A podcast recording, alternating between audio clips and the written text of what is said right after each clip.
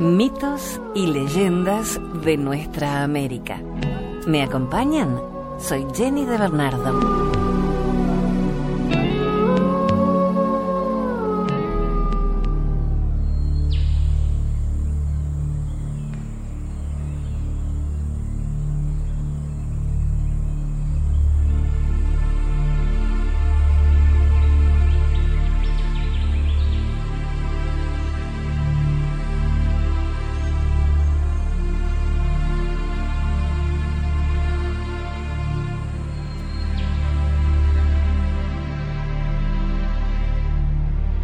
Que el jefe indio Seattle envió en 1854 al gran jefe blanco de Washington, Franklin Pierce, presidente de los Estados Unidos, en respuesta a la oferta de este de comprarle una gran extensión de tierras indias y crear una reserva para el pueblo indígena.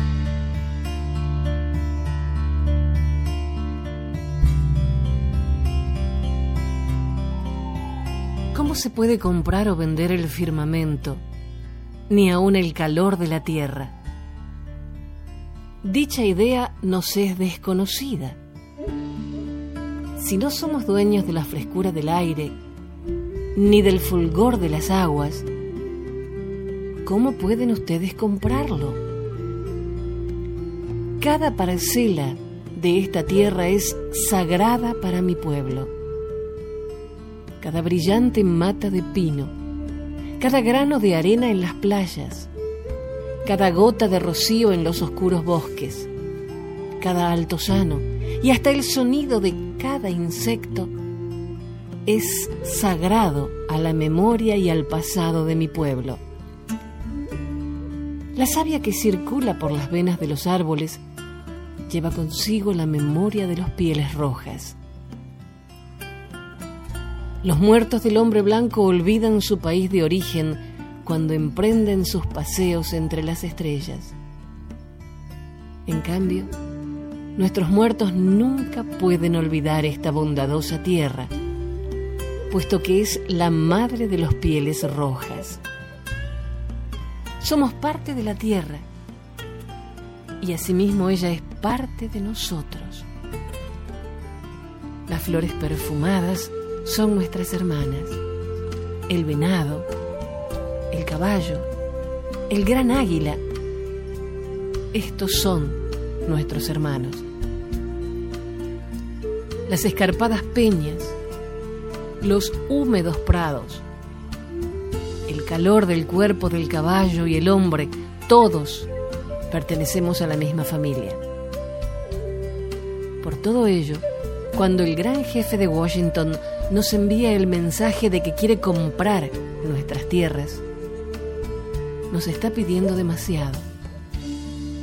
También el gran jefe nos dice que nos reservará un lugar en el que podamos vivir confortablemente entre nosotros.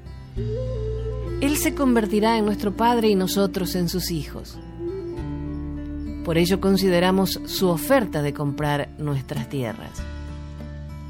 Ello no es fácil, ya que esta tierra es sagrada para nosotros. El agua cristalina que corre por los ríos y arroyuelos no es solamente agua, sino también representa la sangre de nuestros antepasados. Si les vendemos tierras, deben recordar que es sagrada y a la vez deben enseñar a sus hijos que es sagrada y que cada reflejo fantasmagórico en las claras aguas de los lagos cuenta los sucesos y memorias de las vidas de nuestra gente. El murmullo del agua es la voz del Padre de mi Padre. Los ríos son nuestros hermanos y sacian nuestra sed. Son portadores de nuestras canoas y alimentan a nuestros hijos. Si les vendemos nuestras tierras, ustedes deben recordar y enseñarle a sus hijos que los ríos son nuestros hermanos y también lo son suyos. Y por lo tanto deben tratarlos con la misma dulzura con que se trata a un hermano. Sabemos que el hombre blanco no comprende nuestro modo de vida. Él no sabe distinguir entre un pedazo de tierra y otros, ya que es un extraño que llega de noche y toma de la tierra lo que necesita. La tierra no es su hermana, sino su enemiga. Y una vez conquistada sigue su camino, dejando atrás la tumba de sus padres sin importarle. Le secuestra la tierra a sus hijos. Tampoco le importa. Tanto la tumba de sus padres como el patrimonio de sus hijos son olvidados. Trata a su madre la tierra y a su hermano el firmamento como objetos que se compran, se explotan y venden como ovejas o cuentas de colores. Su apetito devorará la tierra dejando atrás solo un desierto. No sé, pero nuestro modo de vida es diferente al de ustedes. La sola vista de sus ciudades apena los ojos del piel roja. Pero quizás sea porque el piel roja es un salvaje y no comprende nada. No existe un lugar tranquilo en las ciudades del hombre blanco, ni hay sitio donde escuchar cómo se abren las hojas de los árboles en primavera o cómo aletean los insectos. Pero quizá también esto debe ser porque soy un salvaje que no comprende nada. El ruido solo parece insultar a nuestros oídos. Y después de todo, ¿para qué sirve la vida si el hombre no puede escuchar el grito solitario del chotacabras, ni las discusiones nocturnas de las ranas al borde de un estanque? Soy un piel roja y nada entiendo. Nosotros preferimos el suave susurro del viento sobre la superficie de un estanque, así como el olor de ese mismo viento purificado por la lluvia del mediodía o perfumado con aroma de pinos. El aire tiene un valor inestimable para el piel roja, ya que todos los seres comparten un mismo aliento la bestia, el árbol, el hombre, todos respiramos el mismo aire. Hombre blanco no parece consciente del aire que respira. Como un moribundo que agoniza durante muchos días, es insensible al hedor. Pero si les vendemos nuestras tierras, deben recordar que el aire no es inestimable, que el aire comparte su espíritu con la vida que sostiene. El viento que dio a nuestros abuelos el primer soplo de vida también recibe sus últimos suspiros. Y si les vendemos nuestras tierras, ustedes deben conservarlas como cosa aparte y sagrada, como un lugar hasta donde el hombre blanco puede saborear el viento perfumado por las flores de las praderas. Por ello, consideramos su oferta de comprar nuestras tierras. Si decidimos aceptarlas, yo pondré una condición. El hombre blanco debe tratar a los animales de esta tierra como a sus hermanos. Soy un salvaje y no comprendo otro modo de vida. He visto a miles de búfalos pudriéndose en las praderas muertos a tiros por el hombre blanco desde un tren en marcha. Soy un salvaje y no comprendo cómo una máquina humeante puede importar más que el búfalo, al que nosotros matamos solo para sobrevivir. ¿Qué sería del hombre sin los animales? Si todos fueran exterminados, el hombre también moriría de una gran soledad espiritual porque lo que le sucede a los animales también le sucederá al hombre. Todo va enlazado. Deben enseñarle a sus hijos que el suelo que pisan son las cenizas de nuestros abuelos. Inculquen a sus hijos que la tierra está enriquecida con las vidas de nuestros semejantes, a fin de que sepan respetarla. Enseñen a sus hijos que nosotros hemos enseñado a los nuestros que la tierra es nuestra madre. Si los hombres escupen en el suelo, se escupen a sí mismos. Esto sabemos. La tierra no pertenece al hombre, el hombre pertenece a la tierra. Esto sabemos. Todo va enlazado, como la sangre que une a una familia. Todo va enlazado. Todo lo que ocurra a la tierra le ocurrirá a los hijos de la tierra. El hombre no tejió la trama de la vida, él es solo un hilo. Lo que hace con trama se lo hace a sí mismo. Ni siquiera el hombre blanco, cuyo Dios pasea y habla con él de amigo a amigo, no queda exento del destino común. Después de todo, quizás seamos hermanos. Ya veremos. Sabemos una cosa que quizá el hombre blanco descubra un día. Nuestro Dios es el mismo Dios. Ustedes pueden pensar ahora que Él les pertenece, lo mismo que desean que nuestras tierras les pertenezcan. Pero no es así. Él es el Dios de los hombres, y su compasión se comparte por igual entre el piel roja y el hombre blanco. Esta tierra tiene un valor inestimable para él, y si se daña, provocaría la ira del Creador. También los blancos se extinguirán, quizás antes que las demás tribus.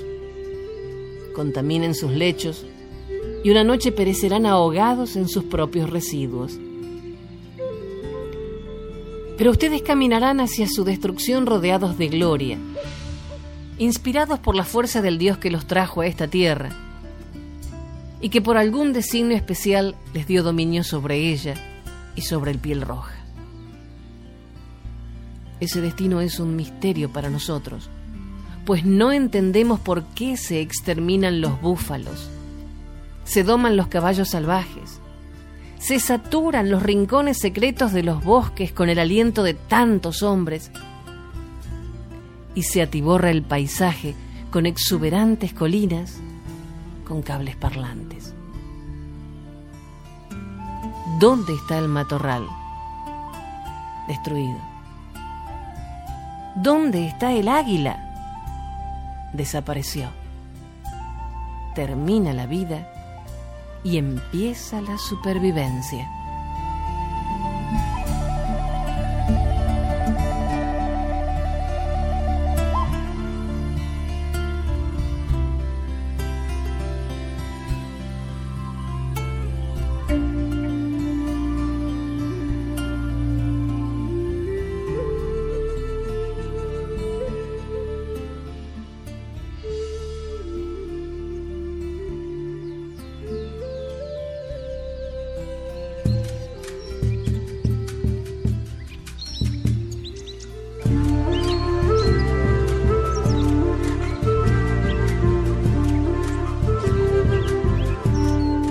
Sentado un jefe Sioux que vivió entre 1837 y 1890 dijo, si el gran espíritu hubiera deseado que yo fuera un hombre blanco, me habría hecho blanco. ¿Es un agravio amar a mi pueblo? ¿Soy malvado porque mi piel es roja? ¿Porque soy un Sioux? Dios me hizo un indio el Gran Espíritu nos dio esta tierra y aquí estamos en casa. No quiero que roben a mi pueblo. Quiero que todos sepan que estoy en contra de cualquier venta de nuestra tierra. El guerrero no es alguien que pelea. No tiene derecho a tomar la vida de otro. El guerrero, para nosotros, es aquel que se sacrifica por el bien de los demás. Su tarea es cuidar a los mayores, a los indefensos, a aquellos que no pueden hacerlo por su cuenta. Y por sobre todo a los niños, el futuro de la humanidad.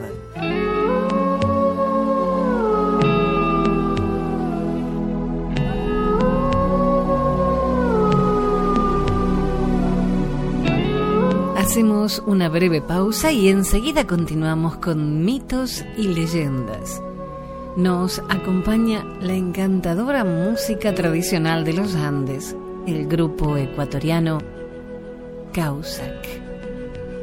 Gracias por acompañarnos con su música.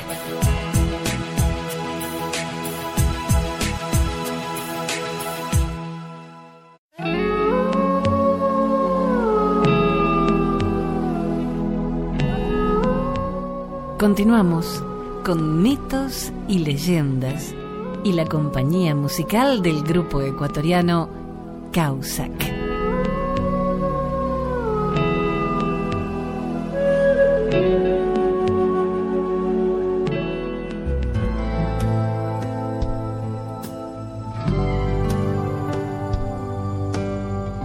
Ojo de Águila y el Búfalo Blanco. Es una leyenda Hopi. Una de las esencias de la cultura india y una de las bases de su espiritualidad. Entre las tribus Sioux existe la leyenda del búfalo blanco, que les entregó a los indios la pipa sagrada. Elevado a la categoría de un dios, se le atribuían poderes como la fuerza y el espíritu de supervivencia, especialmente apreciado por las tribus de las llanuras. Ojo de Águila era un intrépido niño piel roja que quería ser mayor para poder cazar. Pero esta actividad estaba encomendada a los mayores de edad, entrenados por un cazador con experiencia durante más de seis lunas. Él ayudaba a su madre y sus hermanos curtiendo las pieles o salándolas para su conservación pero también sabía distinguir las diferentes huellas de animales, las voces de apareamiento, y fue entrenado en el uso del arco. Pese a esto, los cazadores se negaron a que el muchacho los acompañara, y Ojo de Águila decidió seguir al grupo de cazadores de incógnito.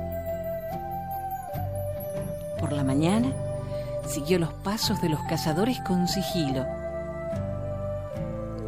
llevando alimentos, agua, abrigo y una afilada vara de arce como arma. Al caer la tarde, el grupo de cazadores llegó a las colinas para dar caza a los ciervos y prepararon una gran hoguera para soportar el frío y cocinar sus alimentos. Ojo de Águila había olvidado llevar la yesca y el pedernal para poder prender el fuego, por lo que estaba muerto de frío y hambre. Quería ir al campamento, pero el miedo a ser castigado por su desobediencia le hacía dudar. De repente oyó rugir a un puma, así que decidió salir corriendo hacia el campamento de los cazadores.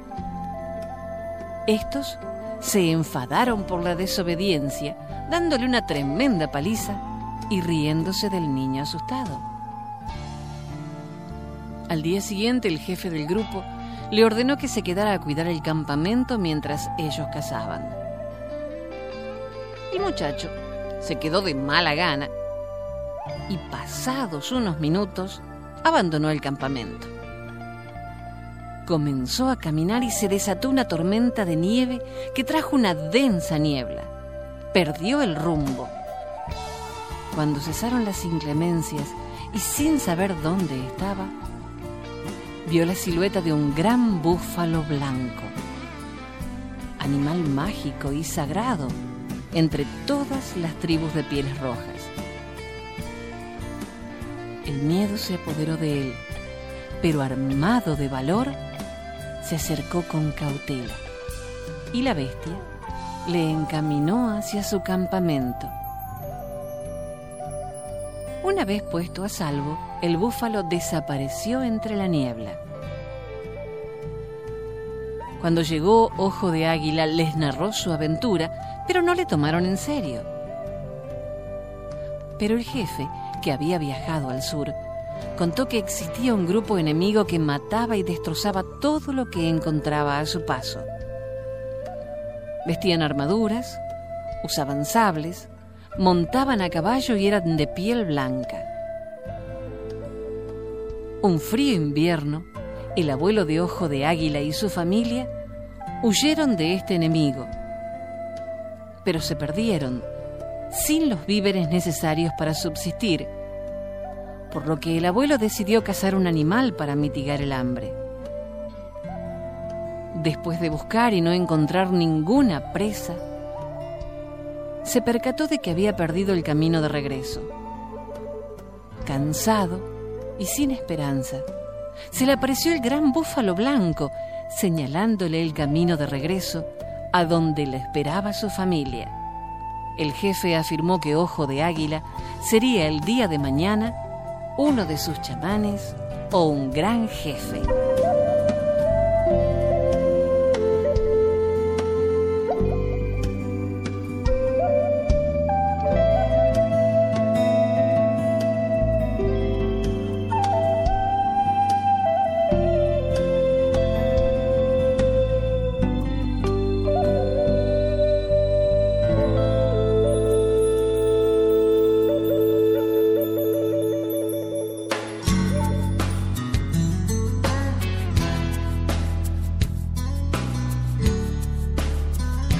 Leyenda de cara cruzada.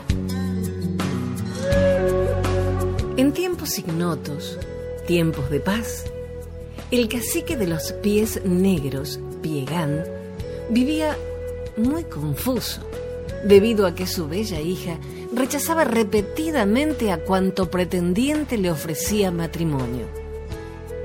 Pero en un serio diálogo con ella, esta le confesó un intemporal y mágico pacto con el mismo gran espíritu, el dios Sol, por el cual ella le pertenecería solo a él. Ello le impedía desposarse. En la tribu había un guerrero que sufría de nacimiento una horrorosa cicatriz en su mejilla derecha. Esto le propinó el mote de cara cruzada. Sus amigos le aconsejaron que pidiera a la princesa.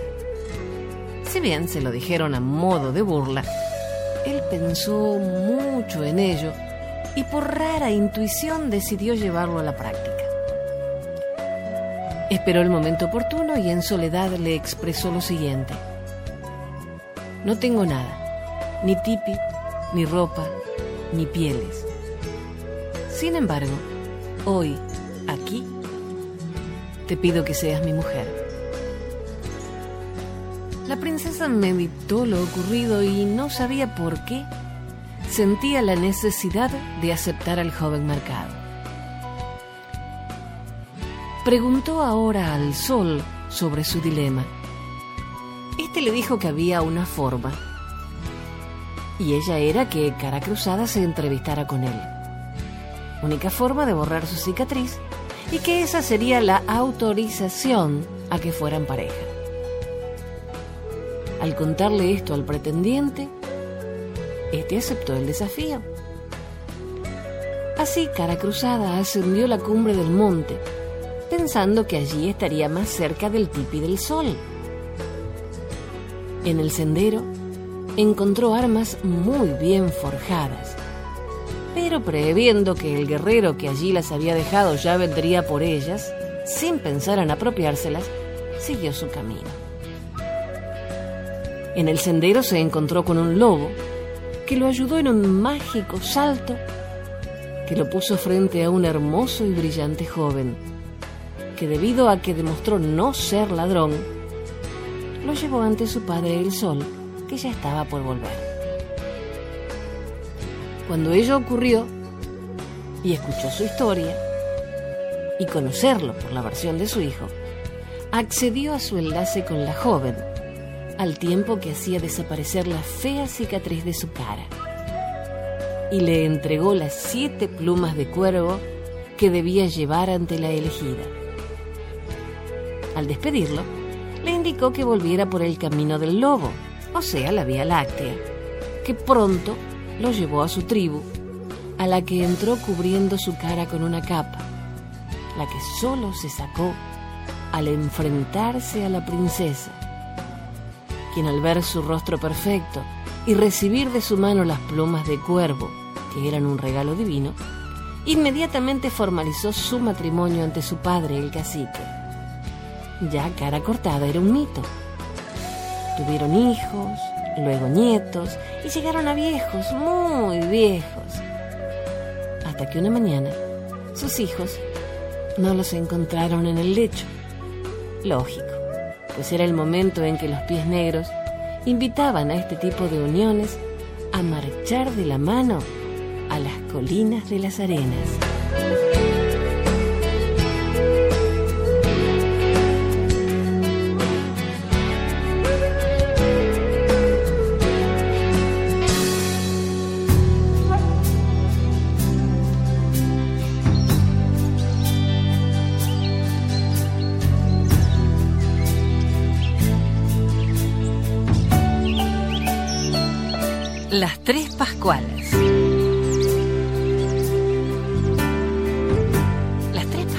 Eran tres jóvenes hermanas lavanderas que durante el siglo XIX concurrían hasta la laguna en Concepción, Chile, a lavar ropa para ganarse el sustento.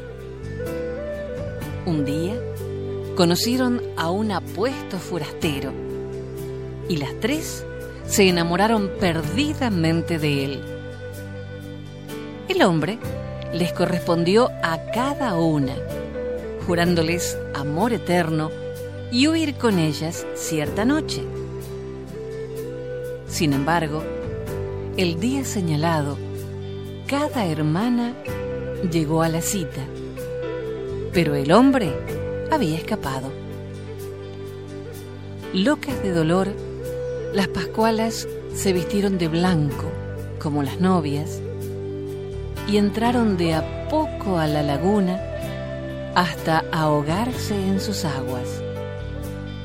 Según los lugareños, cada noche de luna, ellas se aparecen a quienes pasan por el lugar.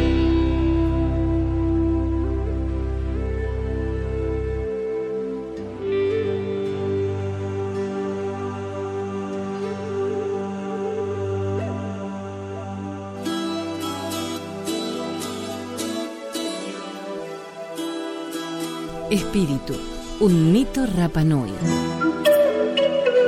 Rapanui es el nombre de una etnia habitante de la isla de Pascua, en Chile. Esta denominación se hizo posteriormente extensiva para denominar tanto al pueblo aborigen como a su idioma y a la isla que habitan. La comunidad estaba dividida en tribus con clases muy estratificadas cada una de las cuales ocupaba una zona, siempre con franja costera. Se estima que su población sufrió en el pasado una crisis de sobrepoblación, lo que habría provocado guerras entre las tribus, luego de las cuales los nativos comenzaron a vivir en cuevas y debieron padecer periódicamente la escasez de alimentos. El siguiente mito, versión de Oreste Plat, trata sobre el demonio Aku Aku. Unos diablos, una tarde calurosa, se despojaron de sus ropas para entregarse al sueño. Pero aconteció que pasó un joven de apuesta figura y pudo observar con gran admiración que sus cuerpos carecían de carne y se les podía ver y contar las costillas. Ataku hijo que así se llamaba el joven, se le quedó fuertemente grabado en la memoria tan extraño espectáculo. Otro diablo por ahí cercano había estado observando la escena y prorrumpió en grandes gritos hasta despertar a sus colegas y les refirió que Takuihu los había sorprendido durmiendo. Los diablos, por temor al ridículo en que caerían entre los isleños si Takuijo contaba algo sobre su curiosa contextura, resolvieron salirle al encuentro, jurándose darle muerte si les decía que los había visto desnudos. Interrogado el joven, que no tenía un pelo de tonto, negó con todo aplomo. Juró en tal forma que los diablos lo creyeron sincero. Los diablos lo acompañaron hasta su casa y no dejaron de vigilarlo y escuchar sus conversaciones por si hacía comentarios sobre sus escuálidos cuerpos. Durante dos días estuvieron escuchando, pero el joven les había espiado y guardaba la más absoluta reserva. Después de ese tiempo se retiraron, seguros de que el secreto de sus ridículos cuerpos no era conocido por ningún mortal. Pero cuando Takuijo se vio libre de los diablos, cogió un trozo de toromiro y talló en él la figura descarnada que tenía en su memoria. Tal fue la razón de las primeras imágenes de Aku Aku que se hallaron en Pascua. Y este, el medio de comunicación que encontró el nativo sin recurrir al lenguaje para contar lo que había visto. Hasta el próximo relato. Soy Jenny de Bernardo.